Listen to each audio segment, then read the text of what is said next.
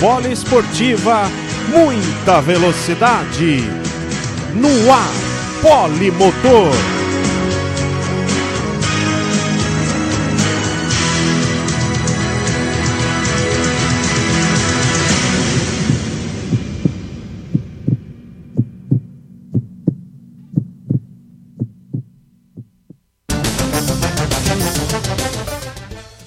Olá, você amigo ligado na Rádio Poliesportiva. Estamos chegando na área com mais um programa Polimotor, edição número 9. Estamos no ar em radiopoliesportiva.com.br e também pelo canal do YouTube da Poliesportiva. Neste domingão, dia 30 de agosto de 2020, trazendo para você para você que está nos acompanhando ao vivo, tudo que rolou no esporte a motor neste final de semana. Afinal, tivemos o GP da Bélgica de Fórmula 1, mais uma vitória do Hamilton, vitória número 89. É, ele está chegando na marca do Schumacher. Vamos falar um pouco do que aconteceu nessa corrida. Também vamos falar da rodada dupla da Fórmula Indy em Gateway, vitórias do Scott Dixon na corrida do sábado, vitória do Joseph Newgarden nessa corrida do domingo e a NASCAR, as 400 milhas de Daytona, que teve vitória de William Byron e a definição né, dos playoffs, do, a definição dos classificados para os playoffs e o Jimmy Johnson ficou de fora. Ai, ai, ai. Pois é. Comigo, eu sou Paulo Arnaldo e comigo, ó, você que está no YouTube já vai visualizar os nossos comentaristas. Na verdade, hoje nós temos um convidado aqui especial. Ah, ó, eles aparecendo aí. O Arthur Novaes, nosso comentarista, já participando aqui de algumas edições do Polimotor. E o nosso convidado de hoje é o Francisco Brasil, ele que é do site Planeta Velocidade, site parceiro aqui da Rádio Poliesportiva e vai estar aqui falando, debatendo de todos esses assuntos. O primeiro meu primeiro boa noite vai ser para o nosso convidado. Boa noite para você, Francisco. Aproveite e já dá um destaque inicial aí do que rolou no esporte a motor nesse final de semana. Seja bem-vindo aqui ao Polimotor. Obrigado, boa noite, Paulo. Boa noite, Arthur. Boa noite a todo mundo que está vendo e ouvindo a gente agora. É, agradecer primeiramente o convite, né? Está representando aqui o Planeta Velocidade, né? Puder depois dar uma acessada no nosso site lá também. E os destaques hoje, né? Principalmente a definição dos playoffs da NASCAR a corrida da, da Fórmula 1 também, né? A gente vai comentar um pouquinho.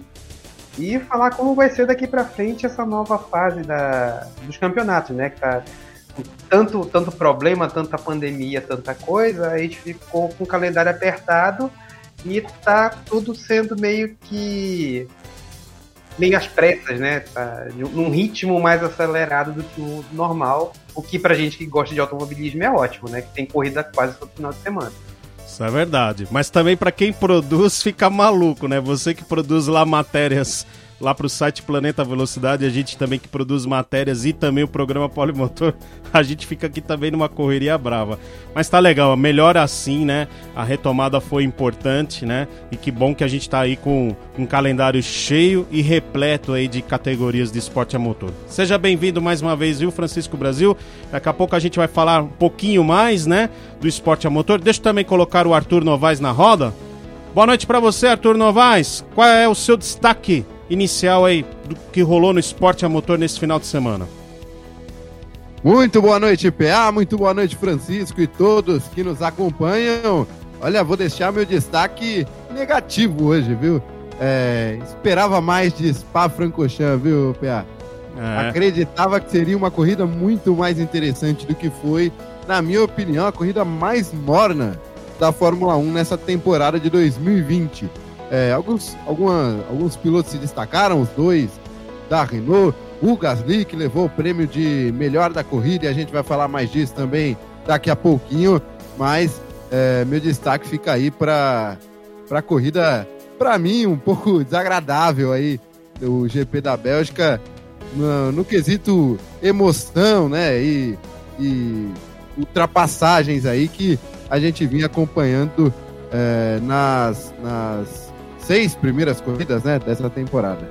É, a expectativa é sempre alta, né? Quando tem corrida lá em Spa-Francorchamps. Pior que a chuva nem apareceu, né? Tinha uma previsão de chuva e acabou não se concretizando e aí acabou ficando realmente uma corrida, eu diria, você disse morna, eu diria fria mesmo. Tirando ali alguns peguinhas pontuais, o resto da corrida no geral ficou meio devendo. Mas vamos falar um pouquinho sobre o que está acontecendo no esporte a motor, uma, uma questão bem relevante, né? Por sinal que envolve a Fórmula 1, mas também a NASCAR e a Indy. E hoje eu quero saber a opinião do nosso internauta que está nos ouvindo ou vendo, né?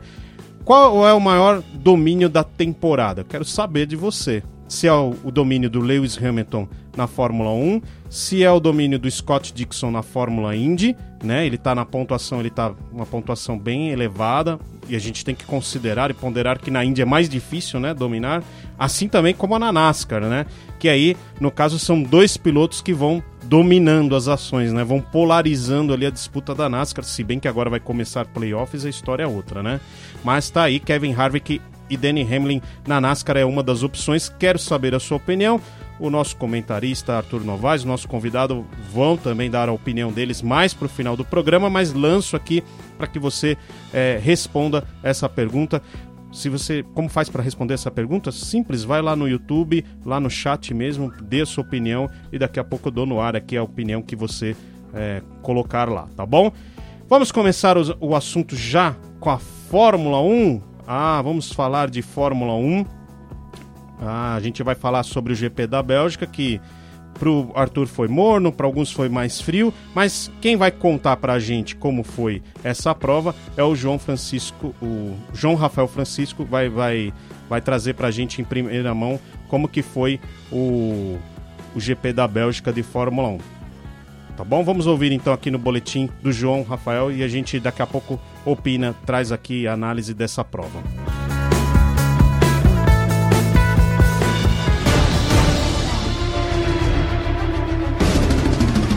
Boa noite, ouvinte do Polemotor aqui da Rádio Poliesportiva.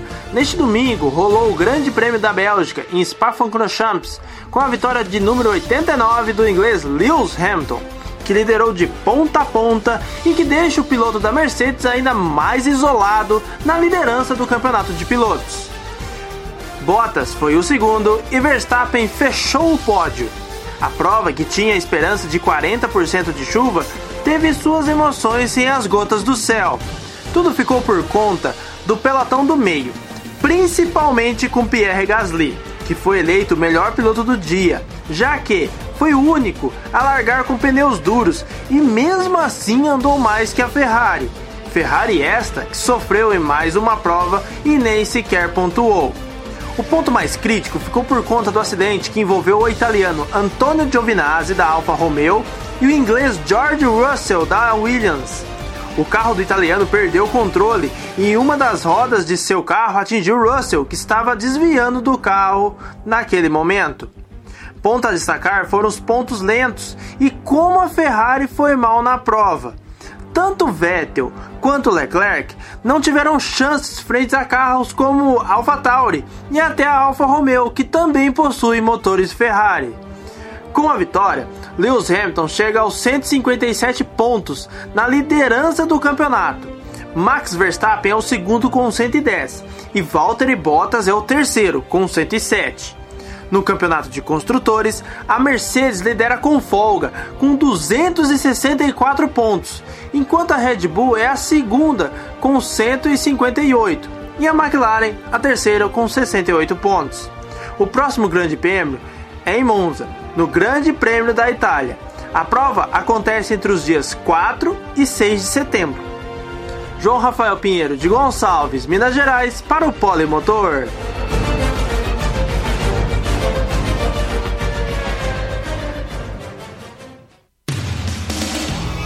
Rádio Poliesportiva, a rádio de todos os esportes. Tá aí, portanto, o boletim do João Rafael Pinheiro. Eu troquei as bolas legal aqui, né? Falei João Francisco. Jo... Ah, fiz uma confusão. Mil desculpas, mas foi o João Rafael Pinheiro que lá de Gonçalves mandou o boletim aqui da Fórmula 1.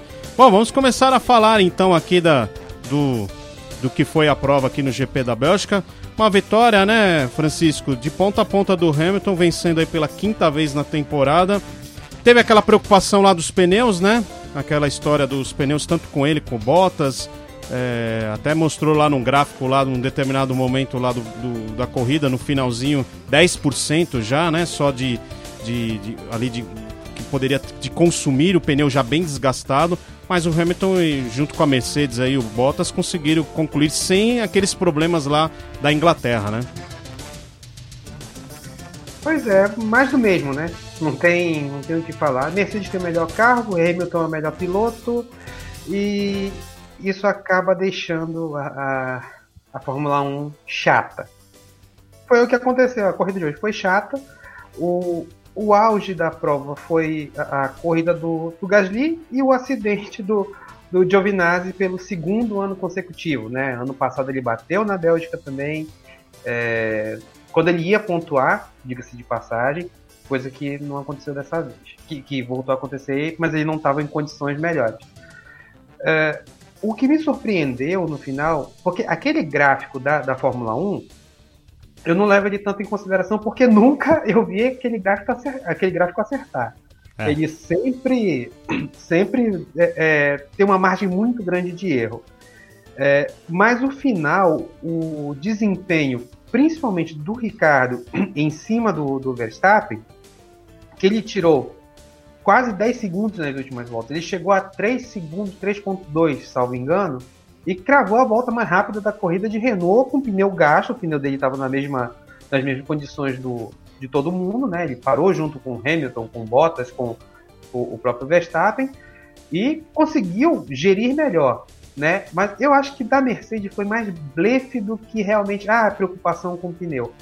Acabou que o Verstappen gastou. Eu, eu, pelo que eu vi ali, o Verstappen gastou mais pneu do que o Hamilton, do que o Bottas e principalmente do que o Ricardo. Mais uma volta a Renault ia pro pódio e o, o Abiteboul ia ter que fazer a tatuagem lá da, da aposta dele com, com o Ricardo, né?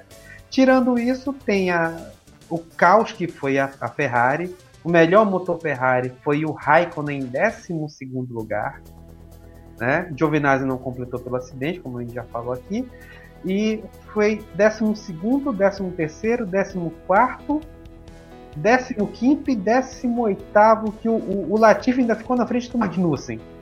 Então, para acabar a, a, de completar a tragédia que foi para todo mundo envolvido com a Ferrari, não só para a equipe italiana, mas como para Alfa Romeo e para Haas, foi um final de semana para esquecer e tende a se repetir semana Monza. que vem em Monza, porque também é uma corrida no circuito de altíssima velocidade, né? É, tá claro que a questão do motor, do que foi. É assim, né? Não punimos né, no ano passado, mas agora a Ferrari tá sofrendo uma retaliação, né? Vamos dizer assim, uma punição sem formalidades, né? O motor realmente em pistas de alta velocidade ficam para trás, fica para trás mesmo a Ferrari e todas as equipes que utilizam propulsores da, da Ferrari. Realmente está uma fase muito difícil e vai perdurar até Final de 2021, que coisa, hein? Como que vão segurar essa crise aí e onde a Ferrari vai parar, né? Ô, ô Arthur Novaes, fala um pouquinho aqui que você achou do GP, do domínio do Hamilton. Até o Max Verstappen achou que a corrida foi chata, ele concorda com você. É, exatamente. O Max Verstappen disse aí, após a corrida, né, que achou a corrida chata no sentido. É, no sentido de, de, de que os dos pneus feios com que eles acabassem não arriscando muito, né? Em questão de, de pisar mais fundo aí durante a corrida. E falando sobre a Haas aí, sobre essa situação dos, dos motores Ferraris, né? Os motores da Ferrari. Como será que anda a cabeça de Dini Haas, né? Ele que, para quem acompanha aí o Drive to Survive, né? A, a série da Fórmula 1 é, é, que tem lá no Netflix mostrando os bastidores da Fórmula 1, ele, a, desde a temporada 2018, vem pressionando muito já o pessoal é, é, lá da equipe, né? O pessoal que está mais por dentro da equipe é, por resultados melhores, né? Só que a Haas, pelo contrário, vem cada ano piorando. Como disse bem o Francisco, conseguiu terminar uh, com os dois carros atrás aí do, com os dois carros, não, com o Magnussen, né, atrás do Latifi, conseguiu terminar atrás da Williams e da pior Williams, digamos assim, né? Porque vamos pensar é, que, se o, que se o Russell tivesse na pista, provavelmente ele ficaria também à frente do Magnussen. É uma situação complicada aí para a Haas com seu motor Ferrari. Só que por outro lado, né, podemos ver o Kimi Raikkonen vencendo a corrida dos motores Ferrari aí, que era algo impensável, né? Algumas corridas atrás, na Hungria, o Kimi Raikkonen largou da última posição, se não me engano, na Espanha também, né? Ele que nunca tinha largado da vigésima ou da última posição, né? Em alguns anos aí, a Fórmula 1 com 22 carros e tudo mais. E o Kimi Raikkonen passando aí, terminando aí a sua corrida à frente do Sebastian Vettel e do Leclerc. É, lá na frente, sem, sem novidades, a não ser a Renault, né? a Renault fez uma grande corrida, um grande fim de semana, né? Desde a sexta-feira já vinha é, mostrando uma evolução em relação aos outros grandes prêmios aí da temporada. E o Ricardo, como disse bem o Francisco, bateu na trave da, da tatuagem que o Sírio tinha, teria que fazer aí, o chefe da equipe, que prometeu uma tatuagem pro, pro australiano caso ele chegue a algum pódio nessa temporada, né? Pois é, e a, a, Renault, né, Francisco, vai mostrando uma evolução. Assim, no começo mesmo da temporada, foi a McLaren que apareceu bem, né? Ali na, na, na junto com a. É, junto com a, com a Racing Point, né? Foram assim as duas equipes, né? A Racing Point até um pouco mais do que a McLaren e ninguém falava da Renault, né? Muito pelo contrário, né? Você falava, é, o Daniel Ricciardo está se livrando, né? Está se livrando de um, de um pepino que é a equipe Renault. E agora a gente vê de duas corridas para cá uma grande evolução, né? Foi uma prova assim que eu é, fazia tempo que eu não via um, um, desempenho tão bom de uma equipe como a Renault, é, como foi agora nesse GP da Bélgica, né? E parece que não é algo assim pontual, né? Porque já na corrida passada a Renault já dava sinais que estava reagindo no campeonato, né? Não, verdade. É, a questão toda é que até comentaram hoje na transmissão o conceito do carro da Renault. Ele é um conceito de um carro que é mais rápido de reta. É, é semelhante à questão Ferrari e Mercedes ano passado. A Ferrari é um, era um carro ótimo de reta por motivos desconhecidos de motor que só a Fiat Antod e o Mattia Binotto sabem, né? Que ninguém falou nada pra gente, não, não liberaram o que, é que aconteceu. E a Mercedes era um carro mais equilibrado, não tão rápido de reta, mas mais rápido de curva. O que foi comentado hoje é que é mais ou menos por esse, esse caminho. A Renault é um carro que privilegia o, as retas, né, privilegia uma pista de mais alta velocidade, enquanto a McLaren, que usa também motor Renault, ela já é um carro mais equilibrado, não é tanta reta, mas faz uma curva melhor. Né? Tanto que a, a a McLaren teve um desempenho melhor no, no início da temporada, que eram pistas mais, pistas mais travadas, tudo. Mas hoje a Renault ela surpreendeu, ela mostra que o, os problemas que ela tinha de confiabilidade de motor, de, de aquelas quebras que o, o Ricardo ainda quase quebrou durante os treinos, né? Quando ele estava em terceiro no treino livre, se não me engano, ele teve que parar o carro E, mas assim, conseguiu demonstrar que tem uma confiabilidade boa, que tem potência e que está chegando perto da. Principalmente da Red Bull. A Red Bull só está com um piloto porque foram fazer carro só para o Verstappen e não conseguem outro piloto para pontuar. Né? O problema não é álbum, não é Gasly, porque o Gasly ele reaprendeu a, a, a pilotar de alguma forma quando voltou para agora Alpha Tauri, né? Ou, ele tinha desaprendido quando foi para Red Bull, não desaprendeu. Então, qual o problema? Ele tá, tá dando show no. Ele chegou na frente do, do álbum, ele ultrapassou o álbum na, durante a corrida de pneu duro. Então, assim, ele não é um, um piloto ruim. Agora, fazer um carro pro estilo de um piloto em detrimento de outro complica a situação e isso faz uma Renault da vida, que vai vir com o Alonso ano que vem, que também não vai fazer muita diferença, não, que ele já não fez na, na, na Indy 500 esse ano. E também a McLaren. Né? A gente tem, tem ritmo, tem pessoal para chegar junto ali e a Red Bull ela tem que parar de estar tá se fiando só no Verstappen, que é um excelente piloto, é um talento nato, mas ele sozinho não vai ganhar o campeonato de construtores, que é o que realmente interessa.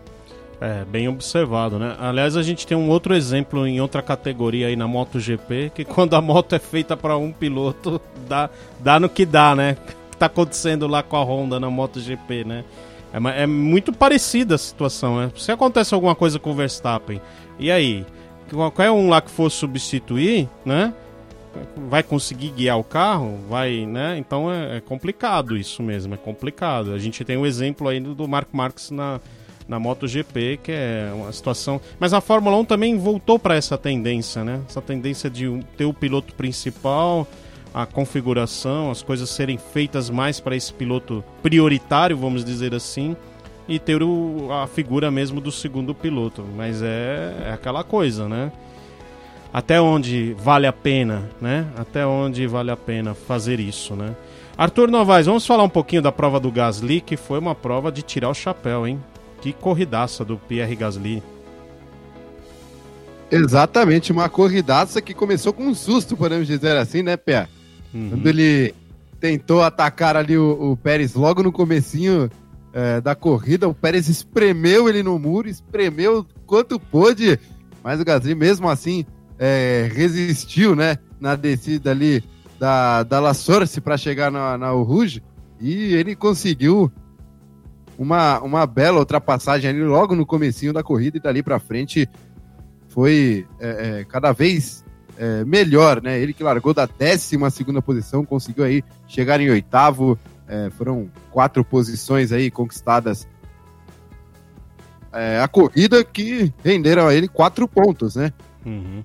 É, o piloto da, da AlphaTauri, ele que foi muito bem. Eu até hoje não entendo muito a saída do álbum para a saída do Gasly para a entrada do álbum na Red Bull. É. Apesar de, de, que o Gasly não conseguiu render o que o Verstappen rende, mas é como vocês estavam falando agora, né? Ninguém renderia porque o carro é feito por, pro Verstappen. Exclusivamente. Então, acredito que o Gasly, é, no momento ali, era uma melhor opção para a Red Bull, que acabou levando o álbum, que também é um grande piloto, né? Hoje, teoricamente, a Red Bull tem, tem três gigantescos pilotos aí, três grandes talentos, para duas vagas. Isso está complicando um pouco essa situação e me parece que o Gasly vem meio mordido, viu, com a, com a Red Bull pelo, pelo rebaixamento, digamos assim, para AlphaTauri, né? É, e... Mas... Pode falar. Diga, Pé. Pode, não, pode falar, pode concluir. Não, e eu ia dizer que foi merecidamente hoje o melhor piloto do dia, né? É, não, com certeza. Acho que. E não é só esse GP, GP da Espanha também, ele foi bem. Ele tem se classificado sempre pro Q3, né? Tem feito. É, realmente tem tido bons desempenhos aí. É, hoje foi realmente a confirmação da temporada que ele vem fazendo, que vem fazendo muito bem aí, vem se destacando. A questão da Red Bull e na AlphaTauri, né? Ou quando era Toro Rosso, né? É que não tem muita paciência com, com certos pilotos, não tem muita tolerância, né? É um entra e sai, você viu, semana passada já estão cogitando do japonês lá que está correndo na Fórmula 2 entrar na vaga do, do, do Kvyat, né? O Kvyat, esse realmente não, não tá indo bem mais uma vez, né? Recebeu uma segunda chance, mas não está vindo tão bem, né? Mais uma vez. A questão na Red Bull é que é muito instantâneo, é muito reativo, né? Ah, tá indo bem, não tá agora, não, parece que não serve, né? Não tem. Não existe um, uma tolerância aí na gestão, né? Francisco, o que, que você acha desse ambiente assim meio esquisito da Red Bull? Culpa do Helmut Marko. Total. O cara, ele, ele frita todo mundo. Se não fizer do jeito que ele quer. Vários pilotos que saíram do programa Red Bull já falaram isso. Uns falam assim, não, isso me ajudou na carreira e tudo mais. Mas aquilo ali vai fritando todo mundo. Quase fritou o Sainz, o Sainz não teve chance de mostrar, e o Sainz foi páreo duro para o Verstappen quando os dois andavam de Toro Rosso. É, o próprio Sérgio Sete Câmara, que é piloto reserva atual, tem que estar tá disposto ali. Ele já está focando na Fórmula E porque sabe que vai ser queimado. Né? Ele já ele foi pro programa, saiu do programa, retorna pro programa. Então, é, é, ele foi meio que um tapa-buraco ali. Qualquer problema, teoricamente, quem entra é o, o sete câmara, né? Tanto Verstappen, é, Gasly, Albon ou Kvyat. Ele é o, o, o, o substituto oficial. O Tsunoda, ele ainda não tem, ele não tem superlicença, né? Mas aquela coisa, ele é padrinhado da Honda. Então, ele tá fazendo um bom campeonato no F2, ele venceu, né, a corrida de, de hoje, a corrida curta. E até uma menção especial pro Drogovic, que essa semana não teve um monte de problema com o companheiro, mas também vem fazendo uma campanha maravilhosa. Então o Tsunoda ele tá numa equipe boa, tem condição de chegar, né? Ele chegar até quarto no campeonato, ele garante os pontos da superlicença, terceiro ou quarto, não, não me recordo agora. É, e isso vai queimar o Sete Câmara, que é o, o, o, vamos dizer assim, o sucessor oficial de uma vaga que, que vai abrir provavelmente com Kivia. Né? Então ele está ele tá vendo se ele consegue uma vaga em tempo integral com a Dragon, que é do, do, do Jay Penske, filho do Roger Penske na, na Fórmula E. Ele já fez boas corridas lá no, no final da temporada, porque ele sabe que ali é cadeira elétrica. Você sentar ali e não ser um Verstappen da vida, você ou você procura alguma. Uma, mostra o máximo de serviço para você conseguir outro emprego, ou você não faz nada e tem a carreira limada, como tentaram fazer com o Kvyat três vezes. É, o problema não é só a exposição, né? A questão. É, queima mesmo a carreira do piloto, a carreira fica. É, fica marcada, né? Por essas atitudes aí da equipe. Não, assim, eu acho que o Sainz foi esperto. Quando ele percebeu que que a carreira dele também poderia ser queimada, né? E ainda tem um nome muito importante, um nome muito forte, que é o nome do pai dele, né? Dentro do Sim. automobilismo ele já pegou e já foi se mandou de lá e conseguiu outra, outra vaga e foi embora e deixou a, a, a Red Bull para trás, né? É. é um, hum. Um exemplo também de quem foi queimado foi o Brandon Hartley. Sim. O cara era piloto Porsche, venceu o Le Mans, foi campeão do WEC, não era qualquer um. Sentou no carro da, da, da, da Toro Rosso, foi. Não deram um tempo dele se adaptar, que são carros diferentes para formas diferentes de corrida, de campeonato, de, de carro. Não deram tempo para ele se adaptar, foi um tapa-buraco ali e praticamente detonaram a carreira do cara. Verdade. Então ele é, é, é um moedo ali. Se você não for excepcional, você corre muito risco ali. É, é meio complicado lá. E para ser excepcional é difícil, né? Tem que ter um talento que não é. Não, não, é um talento que não aparece para qualquer um, né? É uma coisa bem. É, quantos Max Verstappen aparece aí? É, são muito poucos, né? É complicado, complicado essa situação na Red Bull, mas eu acho que com esse desempenho que o Gasly vem fazendo, eu acho que logo, logo ele se ajeita em outra equipe de Fórmula 1, viu? Eu acho que logo, logo ele vai conseguir uma outra vaga em outro lugar. E, e tem, tem, sido legal por esse aspecto. Já o Kvyat, eu acho que o Kvyat logo, logo também sai de cena da Fórmula 1. Bom, vamos continuar aqui falando de Fórmula 1. Alguma coisa que vocês queriam falar a mais do GP da Bélgica ou podemos seguir para o próximo assunto? Então, vamos... Acho que podemos seguir. Então vamos seguir, então vamos seguir. Que a corrida em si não teve tantas coisas assim, né? A gente já falou sobre os assuntos principais. Vamos falar então da inclusão aí do, dos circuitos dos GPs, que eu até vou passar uma lista aqui, ó, dos, dos GPs que nós temos até o final do ano. É... daqui a pouco eu passo, mas o que, que vocês acharam aí da adição dos GPs da Turquia, Bahrein, Sakir e Abu Dhabi? Bahrein e Sakir é no mesmo autódromo, vamos dizer assim, mas o traçado será diferente, né? No, no GP do Sakir será um anel externo, né? E, bom, Turquia eu fiquei feliz pelo retorno da Turquia. Eu acho aquele circuito muito legal. O que, que vocês acham? Francisco? Olha, eu gosto muito também, viu? Acredita, é, como, como Portimão, é, Nürburgring entra é, é, como uma luva aí na, na, na, temporada da Fórmula 1, né? É, é um circuito que, que vai.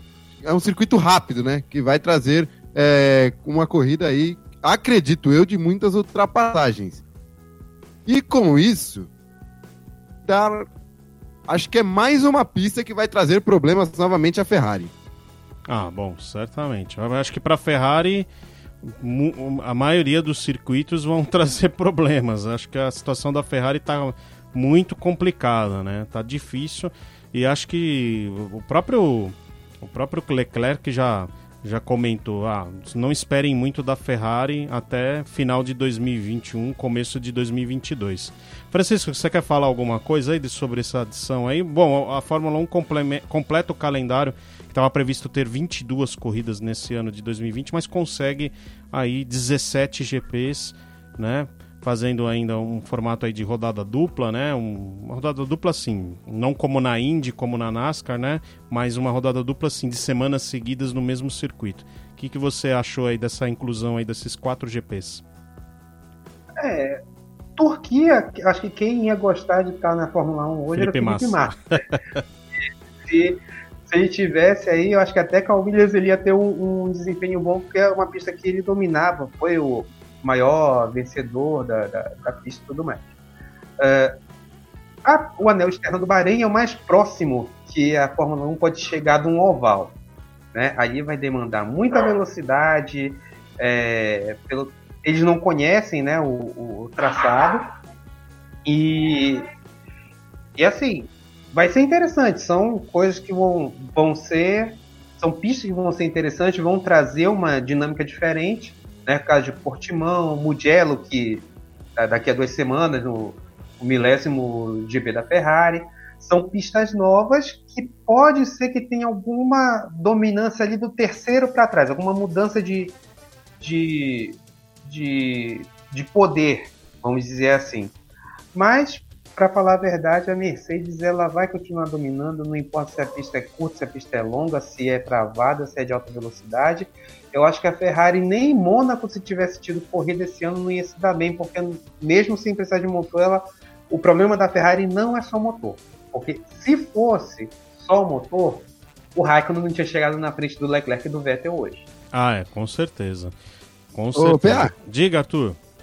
Só para eu corrigir aqui, quando eu disse é, o GP de Nürburgring, entendam da Turquia, né? Eu ia dizer que, como o GP de Portimão e de Nürburgring, a Turquia é uma pista rápida e também com muitas elevações diferentes, né? Ela uhum. sobe e desce muito rápido. É, tem aquela curva, sequência de quatro pernas, né? Aquela curva lá que o Galvão vivia falando daquela curva quando tinha os GPs lá da Turquia. Bom, vamos dar uma conferida aqui no calendário, então, como que ficou.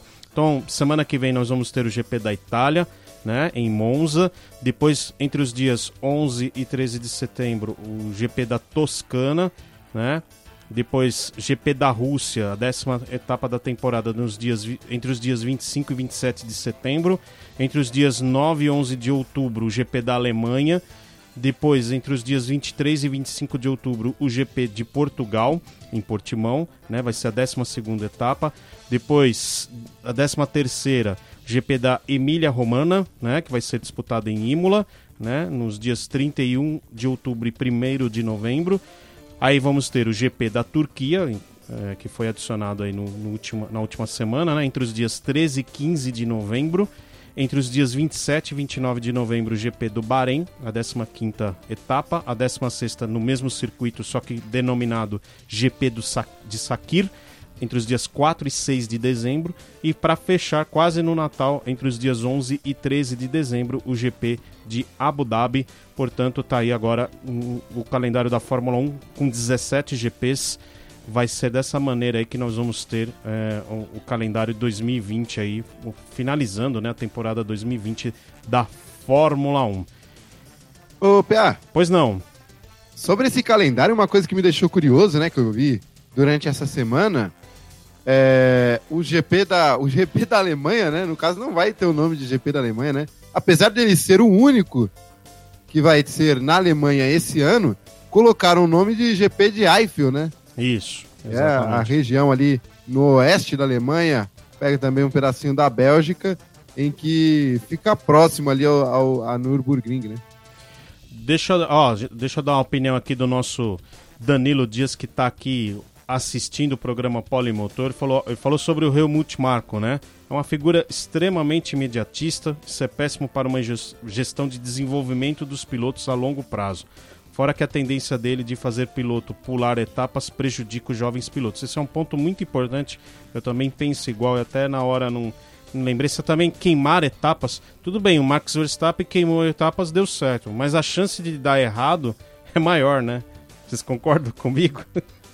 Deu é. termos, né? É, porque por conta dele, dele entrar na Fórmula 1 tão cedo, tão de repente, fez a FIA mudar totalmente a, a forma que é, que é levado isso para frente foi é, é, definido vários fatores para superlicença, idade mínima, você ter que, que é, pontuar para ter justamente essa escada de conhecimento para não chegar tão cru.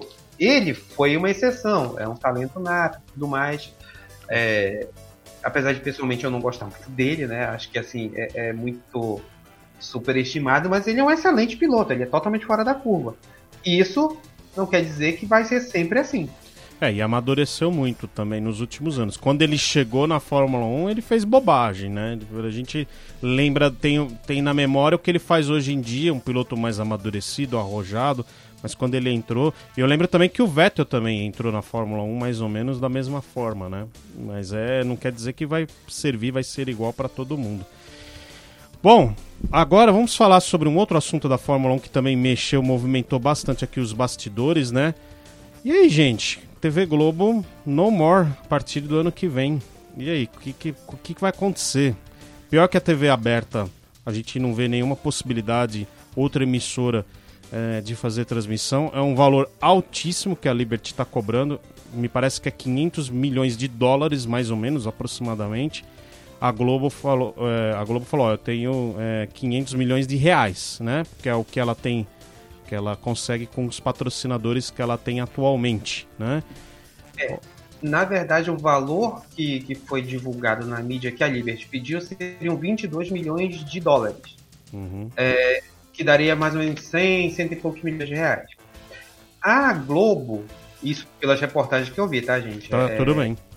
Toda a questão do, do que foi divulgado até agora na mídia a Globo ela tem uma cota de patrocínio de que, que ela consegue 500 milhões por ano. Só que esse patrocínio ele não é ele vem através da Fórmula 1, mas não pela Fórmula 1. É, para divulgar o mesmo apoiador da Fórmula 1, ele vai ter a marca dele divulgada no horário nobre da emissora, né, no horário do jornal, no horário da novela e tudo mais. E a Globo, pelo, pela informação que, que saiu, ela queria pagar 20 milhões e a Liberty bateu o pé nos 22 milhões. Isso criou um impasse, a Globo não quis, né? E os direitos agora estão sendo negociados, dizem, né? Dizem com o grupo que queria fazer um autódromo no Rio de Janeiro, que detém os direitos da MotoGP, diga de passagem, né? E esse grupo ele pode revender para outros, ou seja, pode ser que a Globo sim transmita, mas não sendo detentora dos direitos. Tem esse, esse porém aí. É, vamos aguardar, né? Porque hoje acho que a única. Assim, na TV fechada a gente tem outras emissoras que conseguiriam transmitir. Acho que se falou muito do grupo Disney agora, né? De entrar nessa jogada e aí a gente vê uma Fox Sports, né? Que já tem toda uma programação voltada para o esporte a motor. Mas a Liberty também quer colocar na TV aberta ou até colocar a transmissão via internet. vai ser uma, uma, mexida grande aí no mercado. Certamente essa questão aí vai mexer muito no mercado. Pode ser que aconteça aquilo que aconteceu com a Indy Bandeirantes, né? Na última hora sai um acordo. Vamos ver também se, se isso também pode ser que não, a Liberty não volte atrás, né? Ô, PA, e você falou também sobre as transmissões via internet, né? Aquele, pela Fórmula 1 TV, né? No site oficial da Fórmula 1, que é um streaming pago aí para a Fórmula 1. Isso também era um entrave, né? Entre a Globo e a Liberty Media, porque no Brasil hoje, com o contrato vigente aí até o final de 2020, é proibido a, a transmissão da Fórmula 1 TV aí através do streaming no Brasil, né? A pessoa que quer no Brasil é, assistir via streaming, é, tem que usar aí de, de artifícios aí para conseguir é, um, um IP estrangeiro, algo do tipo, né? É, e parece que isso também era um entrave aí para negociação do contrato a partir, pra, é, a partir de 2021. Né? É, é complicado, é complicado essa situação aí da, da, da, da, da, Fórmula 1. Vamos, ver, vamos acompanhar, ver o que, que vai acontecer, né? É fato que tem toda uma tradição. É, a TV Globo, desde 1981, transmite seguidamente, e, é, sem interrupção, todas as temporadas da Fórmula 1. O brasileiro se habituou a acompanhar é, as transmissões da TV Globo. O pessoal às vezes critica, mas assim, tá todo mundo habituado com, a, com a, o formato padrão Globo, né? E o padrão é, é, sempre foi bom. A gente também não pode aqui falar né, que, que a, a, emissora sempre tratou muito bem a categoria, mas vai, vai ter uma mudança aí é, substancial aí no mercado. Pode ser que abra né, o leque para que outras emissoras, outras mídias também venham explorar mais a Fórmula 1 e não fique tão fechada é, com uma detentora né, que restringe aí ao máximo. Você vê, até o serviço de streaming não foi permitido aqui dentro do Brasil. Vamos ver, né? Se vai acontecer coisa boa ou ou vai ficar, ou vai ficar ruim, né? Vamos ver o que, que vai acontecer. Mas espero que seja o melhor, né? Que aconteça o melhor, obviamente. Vocês estão mais otimista ou pessimista com essa mudança aí, Francisco? Eu ainda não tenho uma opinião formada. Até porque, assim, é, eu prefiro, por, vamos dizer assim, por pior que seja a narração, o comentário, eu prefiro ter o automobilismo na TV aberta do que ter que pagar mais um streaming, mais alguma coisa para poder acompanhar uma categoria que, que é, é a principal né, do, do mundo, a categoria mais, mais assistida, mais conhecida e tudo mais. Então, eu espero que alguém compre os direitos e mantenha na TV aberta, né? Soube que teve uh, é, conversas com a Record que não se interessou, a Band, a Band não tem, presumo eu que não tem caixa para isso. E a esperança na TV aberta ficaria no SBT e na Rede TV. Então, eu acho que para TV aberta, a menos que façam um, um, um negócio de quem comprar conseguir oferecer para a própria Rede Globo uma condição que ela ache é, é, ok né, nesse período, é, eu fico assim na dúvida. Eu acho que pode ser o fim da transmissão aberta no, no Brasil da Fórmula 1. A gente vai ficar carente de, de opções de, de automobilismo na TV aberta. Isso acaba diminuindo um público que já está difícil de, de manter, infelizmente. É, apesar que números de audiência aí que foram apresentadas aí, né, diz, diz o contrário, até houve um aumento. Talvez até por um efeito da pandemia, talvez pelo tempo parado, sem automobilismo. Aí alguns que não vinham acompanhando tanto, aí quando voltou, né, resolveram é, acompanhar, né? Mas vamos ver, né? Vamos aguardar aí as cenas do, do próximo capítulo. Ô Arthur, só pra gente finalizar esse assunto, você vê como é, você consegue enxergar um otimismo com pessimismo essa situação? Olha, como Francisco disse, eu acho que não é uma boa situação pra gente que gosta de acompanhar muito aí a Fórmula 1, justamente por esse problema que se a Globo não comprou, eu acho que ninguém consegue comprar os direitos aí para transmissão em TV aberta, né? Dificilmente, a não ser que haja esse acordo aí é, de um grupo comprar e revender para a Globo, repassar para a Globo de alguma forma, mas acho que é muito ruim sim é, essa questão aí da Fórmula 1 sair da TV aberta. E acredito que dificilmente, como a Globo é, abriu mão aí, né, da, da renovação, já bateu o martelo que não haverá renovação, acho que dificilmente teremos Fórmula 1 2020 TV aberta brasileira. É, vamos, vamos ver o que vai acontecer então. Infelizmente é um problema, é um sinal de alerta. Vamos falar um pouco agora de Fórmula Indy. Tivemos a rodada dupla em Gateway.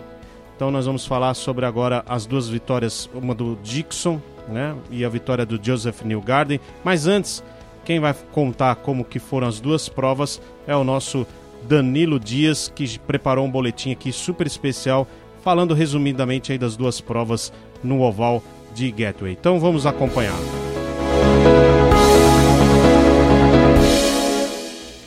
O tradicional oval de Getaway na divisa do Missouri com Illinois recebeu neste fim de semana a IndyCar Series em rodada dupla. No Qualify para sábado e domingo, realizado algumas horas antes da corrida 1, a Chevrolet se recuperou do rendimento ruim das 500 milhas de Indianápolis e mostrou que em ovais mais curtos os carros equipados com a marca americana ficam bem mais próximos dos japoneses da Honda. Prova disso foi a pole de Will Power da Penske para a corrida de sábado. Para a prova de domingo, porém, a pole foi de Takuma Sato, com os Penske de New Garden e Power próximos. E já na largada da corrida 1, o acidente aconteceu por afobação do rookie Oliver Eskel. O piloto da McLaren tocou em Pagenot, que rodou e causou um acidente que tirou três carros da Andretti ainda na primeira volta da corrida. Zakivich, que vinha lá de trás, bateu nos pilotos que tentavam escapar da confusão e o saldo foi ao abandono de Alexander Rossi, Marco Andretti e do próprio Vitti. Eskel ainda voltou, mas andando bem atrás. Pagenot voltou lento até recolher e a de Carpenter, outro envolvido, tentou reparar o carro sem sucesso, também abandonando. No retorno, Power rodou na frente durante todo o primeiro stint.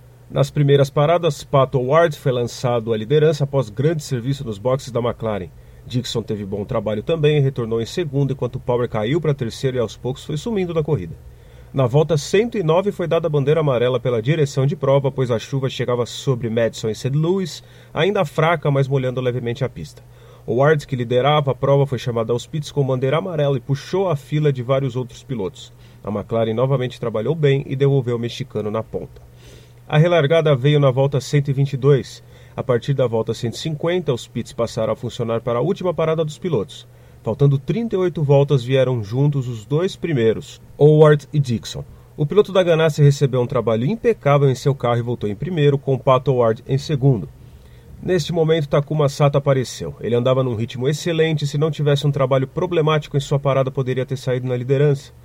De qualquer forma, seu rei Hal Letterman voou na pista. Faltando 20 voltas, o japonês vencedor das 500 milhas fez uma linda ultrapassagem sobre Pato Ward por fora, numa linda e arriscada manobra nas curvas 1 e 2. Com 10 voltas para o fim, Sato colou em Dixon, que teve trabalho, mas conseguiu segurar o japonês para garantir sua vitória de número 50 na IndyCar. Howard fechou o pódio em terceiro. Takuma Sato teria outra chance, porém. O japonês saiu da pole na corrida de domingo e dominou a primeira parte da corrida após uma largada limpa. Após todos os pilotos irem aos boxes e realizarem seus serviços, Pato Ward foi muito bem e trouxe também Rinus VK que entrou na briga. Sato tinha uma estratégia diferente esticava bastante seus instintos, o que demonstrava o teor estratégico da prova, característica marcante da prova 2 em Getaway. Perto da volta 100, as equipes agitavam novamente o pit lane. Dez voltas depois, Sato, que vinha bem, veio aos boxes novamente. Após a parada de todos os pilotos, Power voltou na ponta e no grupo dos postulantes à vitória. Com a estratégia funcionando, Colton Herta passava a fazer parte do pelotão da frente também. Faltando pouco mais de 50 voltas, a última parada dos pilotos foram sendo realizadas e em grande disputa estratégica quem levou a melhor foi Joseph Newgarden, que cresceu na prova perto do fim. Na volta 198, faltando apenas duas voltas para o final, Sato triscou no muro, permaneceu na prova, mas acionou uma bandeira amarela. Dessa forma, Joseph Newgarden venceu a corrida 2 de Getaway num show de estratégia e trabalho nos boxes da Penske. Pato Ward em grande fim de semana foi o segundo e Will Power foi o terceiro. Rinus VK fez um grande quarto lugar e Dixon fechou o top 5. Com os resultados, Dixon continua na ponta do campeonato e abre cada vez mais caminho para o título de 2020. Newgarden ou Ward Sato ainda tentam, mas fica cada vez mais difícil. Tivemos duas boas provas no fim de semana, que pode ter visto as duas últimas corridas de Tony Canaan, ainda sem confirmação de presença do brasileiro na temporada que vem da IndyCar. Aqui é Danilo Dias, de São Paulo, para o programa Polimotor.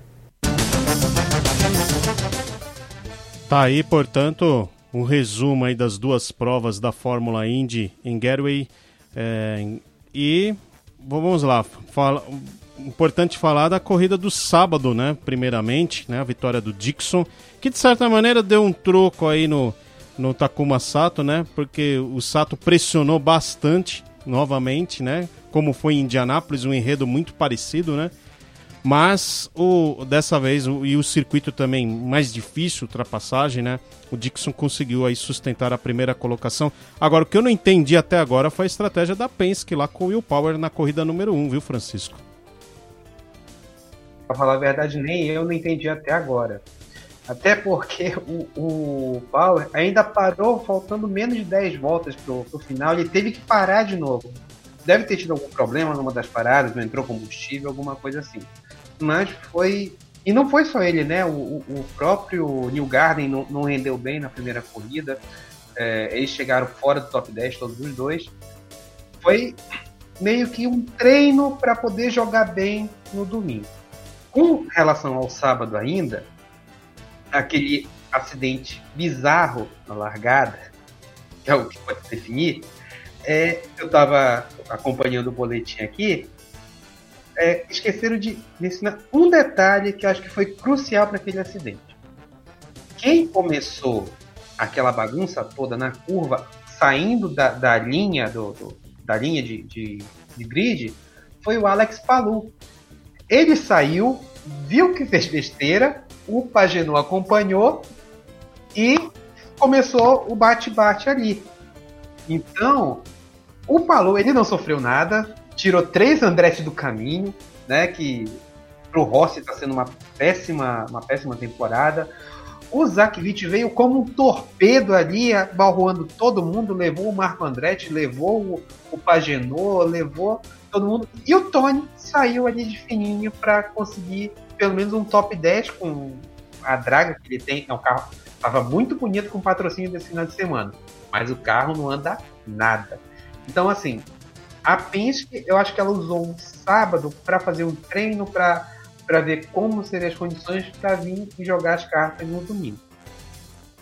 É, mas as, o, o, a Penske ficou com esse, essa questão, ficou estranha, né? O que aconteceu ali com, com o Will Power, né? Porque tinha um domínio ali da um, certa altura da prova e que deixou escapar. Pode ter havido um problema que ninguém ficou sabendo, né? como, como, você falou, lembrou bem, né, Francisco? Pode ter, ter entrado combustível suficiente, alguma coisa aconteceu ali, porque não dá para entender que aquilo foi uma estratégia, né?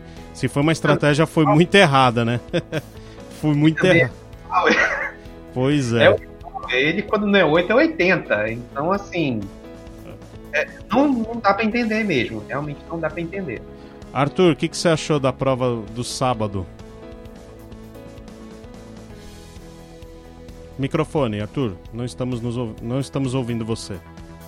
Ah, agora sim. Opa. Agora me ouve, né? Sim. É, se não abrir o microfone, a voz não sai, né? Mas, falando sobre essa primeira corrida, começando por vitória do Scott Dixon, que não é mais novidade. É, depois, passando por grande corrida, principalmente trecho final do Takuma Sato e por pouco, hein? Foram 14 centésimos aí de diferença pro Scott Dixon, que ele não chega aí nessa, nessa primeira posição pela segunda corrida seguida. E unindo aí o fim de semana, né, do Pato Ward, né? Eu ia e falar dele. Nas, nas duas corridas conseguiu mais de 70 pontos, se eu não me engano, foram 79 pontos que ele conquistou no, no, unindo as duas corridas, né? De, de ontem a de hoje, né? Foram 38 ontem e 41 pontos hoje. É, tirando isso, como vocês bem pontuaram aí, o que fizeram é, nos boxes lá com o Will Power não deu para entender. E o Takuma Sato tomando susto de novo nos boxes também, né? Esse ano o pessoal que tá tomando de susto no box, o carro não sai, é, apaga motor, Tá, tá uma confusão a saída é. dos boxes, é, tanto na, na Indy como na NASCAR também. As categorias americanas, o pessoal ficou muito tempo parado, esqueceu como é que trabalha. Na porque... verdade, na verdade tem um número reduzido, né?